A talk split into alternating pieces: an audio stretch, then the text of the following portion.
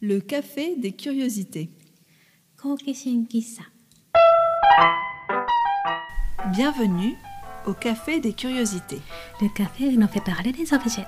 Et on attaque le volet 2 de la série sur le carnet.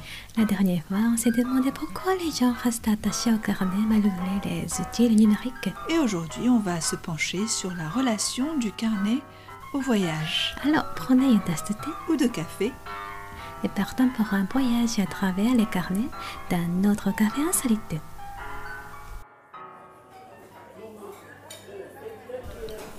Marilyn, si je te dis carnet et voyage, qu'est-ce que tu imagines? En français, on parle de carnet de voyage. On a dit la dernière fois qu'en japonais carnet se dit techo, mais pour les carnets de voyage, le terme serait plus proche du journal de voyage. Oui, les deux sens sont très proches. Personnellement, je vois le carnet de voyage comme quelque chose de plus visuel, d'artistique. Et le journal de voyage plutôt comme un journal de bord, comme les marins pouvaient en avoir. C'est peut-être dû à l'origine du carnet de voyage qui date de la Renaissance vers le 15e, 16e siècle. Hmm, Comme le journal de Marco Polo, on dit que c'est le premier carnet de voyage. Oui, en Europe, c'était le premier best-seller du genre.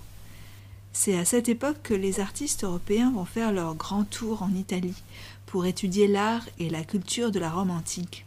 Hmm, Dans les films les pièces de théâtre historique, on voit parfois des aristocrates anglais du XVIIe et XVIIIe siècle qui se rendent en Europe et ils faisaient aussi un grand tour.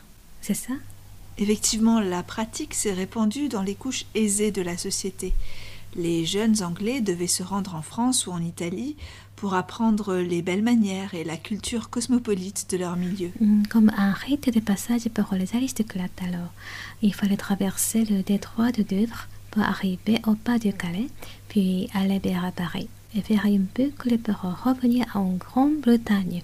C'était un long voyage à l'époque qui pouvait prendre plusieurs mois. En plus, ils partaient avec leurs servants et leurs tuteurs.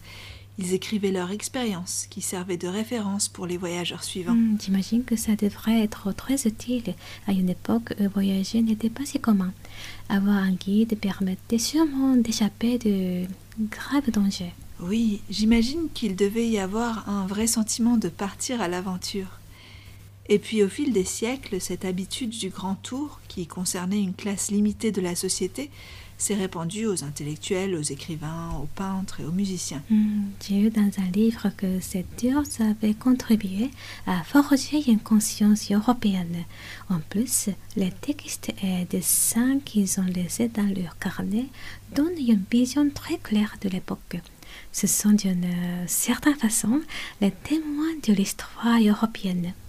Oui, c'est un peu comme les récits de voyage des explorateurs ou des marchands arabes au Moyen Âge, qui témoignent de l'existence de royaumes en Afrique qu'on ne connaît pas très bien.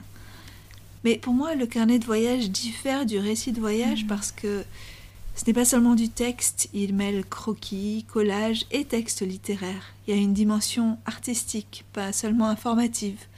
C'est un genre euh, à part. Hmm, je vois bien ce que tu veux dire.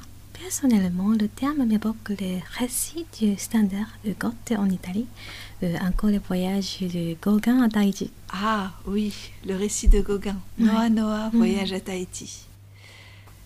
Oui, le carnet de voyage peut prendre des formes diverses comme celui-là, mais moi aussi j'imagine automatiquement de belles aquarelles, des couleurs chaleureuses. Avec Gauguin, on a fait un petit bond en avant dans le temps pour arriver au 19e siècle. À ce moment-là, c'est le boom des voyages à l'étranger qui se sont depuis toujours plus démocratisés. Aujourd'hui, voyager est vraiment facile. On part peut-être moins vers l'aventure, l'inconnu qu'avant. Malgré tout, le voyage reste une source de dépaysement et d'inspiration pour écrire dans un carnet. On a parlé des fans du carnet Moleskine la dernière fois. Certains d'entre eux utilisent le carnet Moleskine comme support où ils reflètent tout ce que les voyages leur inspirent. Et d'ailleurs, beaucoup de gens partagent leurs pages de carnet de voyage sur les réseaux sociaux. Oui.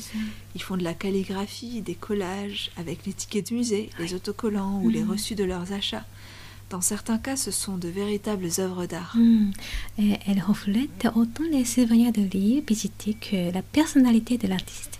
sa vision des choses. Finalement, la manière de voyager change, mais le rêve de voyager, de découvrir et de témoigner de ce qu'on a vu reste le même, et le carnet est le support historique pour tout noter. Hmm. Je me demande ce qu'en pensent les auditeurs et auditrices. Vous avez un carnet de voyage pour noter vos inspirations? Comme je l'ai dit la dernière fois, j'ai toujours un carnet sur moi, même et surtout en voyage. Et toi, Lyoko? Hmm.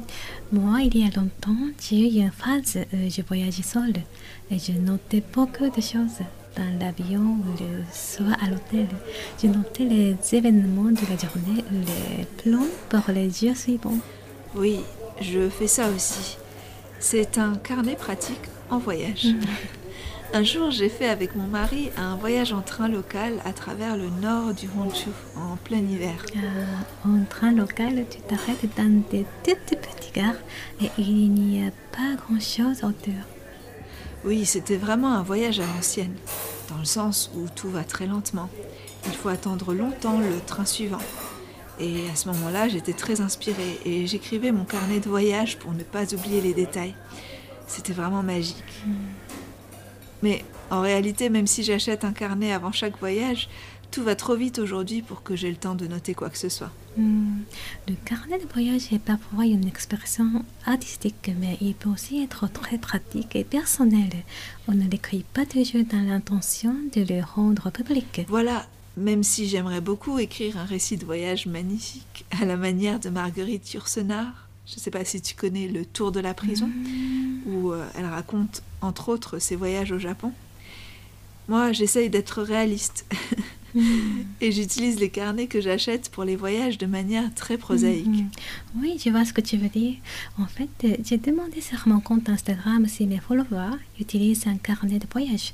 Et plus de la moitié des réponses étaient oui. Ah, ça ne m'étonne pas.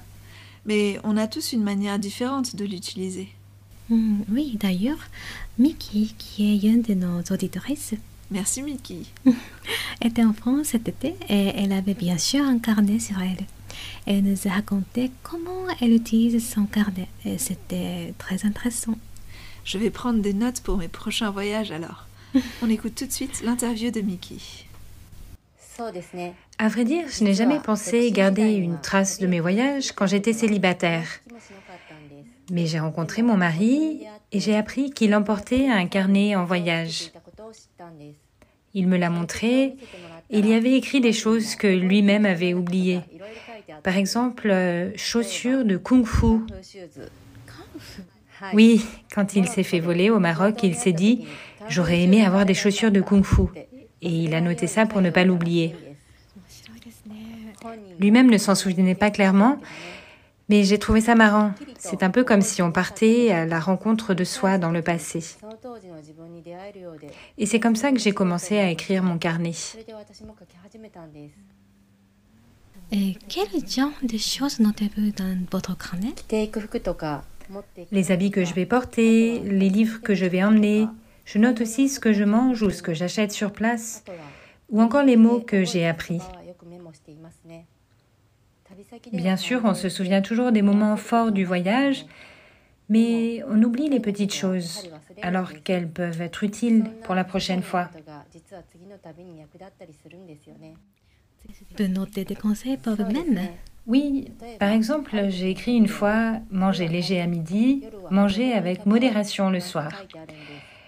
Je l'ai pris comme un conseil à moi-même, qui ai l'habitude de manger à m'en faire mal à l'estomac en voyage. J'essaye donc de ne pas me jeter sur tout ce qui a l'air délicieux. Et puis je note un message à chaque fois que je vais en France aussi. Je m'encourage moi-même. La prochaine fois que je reviendrai, je parlerai mieux. Chaque fois que je relis ce message, je pense à l'époque où je voulais parler plus en français. C'est comme un coup de pied aux fesses de la part de mon moi passé. Je relis cette phrase quand je suis découragée dans l'apprentissage du français. Hmm, C'est vraiment sympa d'écrire un carnet de voyage comme ça avec son mari, non? Oui, vraiment. Mais je crois que mon mari n'écrirait qu'une seule chose. Manger des ramen en rentrant au Japon. J'aime bien l'idée de se donner des conseils à soi-même aussi. On oublie tellement vite. Hmm. Et quand on relit son carnet, on rencontre celui ou celle qu'on était à ce moment-là. Je comprends tout à fait ces sentiments.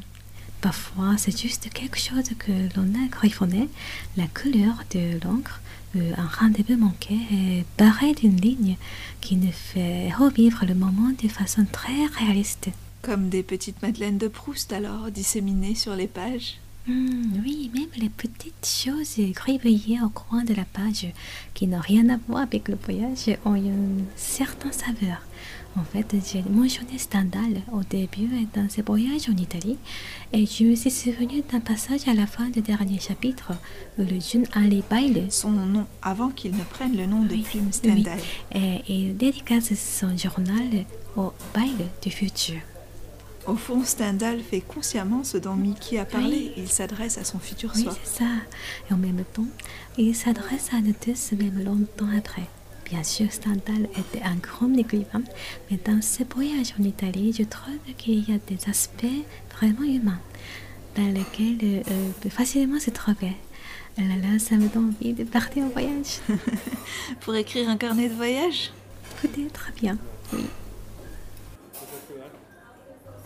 Avec tout ce qu'on raconte, peut-être qu'on a suscité l'intérêt des gens pour le carnet de voyage. Mais il reste une question pratique. Quel type de carnet emmener avec soi Il ne faut pas qu'il soit trop gros, mais suffisamment pour pouvoir tout noter. Et puis garder les tickets, les éventuels papiers dont on va se servir. Oui, là encore, Mickey est de bons conseils. 私が愛用しているのは片手に収まる J'aime les carnets qui tiennent dans une main. Je suis fidèle au rollban et j'en achète toujours. Il a une couverture cartonnée et une bande élastique et il ne s'abîme pas facilement. En plus, la pochette transparente à l'arrière est pratique pour mettre les tickets de musée ou les cartes de fidélité des magasins. Donc il est fonctionnel. Je choisis une couleur douce, blanc ou crème. Mais avant, j'avais tendance à choisir du jaune ou du rouge. Si ça se trouve, quand je choisissais du rouge, je faisais des voyages au pas de charge, avec un emploi du temps très rempli. Aujourd'hui, je préfère les voyages où je peux profiter tranquillement, alors les couleurs sont plus douces.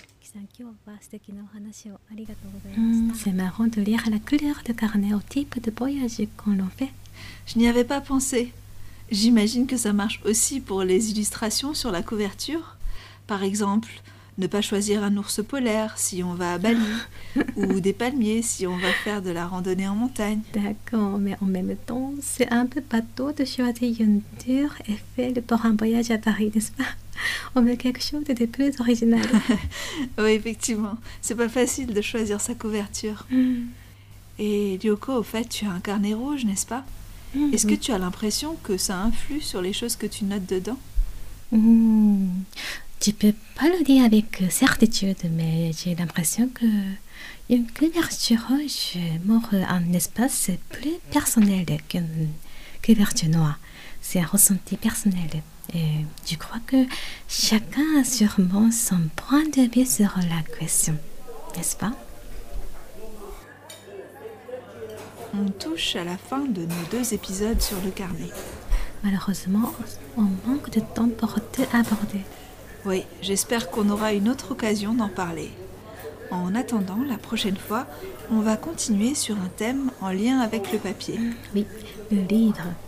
On accueillera Faustine qui va nous parler de son amour pour les livres et des différences culturelles qu'elle a constatées entre le Japon et la France au sujet de cet objet. Retrouvez-nous dans deux semaines. À la fois prochaine, sayonara. Si vous souhaitez, vous pouvez écouter ce podcast en français et en japonais. Les épisodes en japonais sont diffusés le premier et le troisième vendredi du mois, et ceux en français le deuxième et le quatrième vendredi. Tous les épisodes dans les deux langues sont à retrouver sur euh, Apple Podcast. Ou sur Google Podcast et toutes les autres plateformes d'écoute. Et en attendant de vous retrouver, bonne journée ou bonne soirée à tous et à toutes. Sayonara.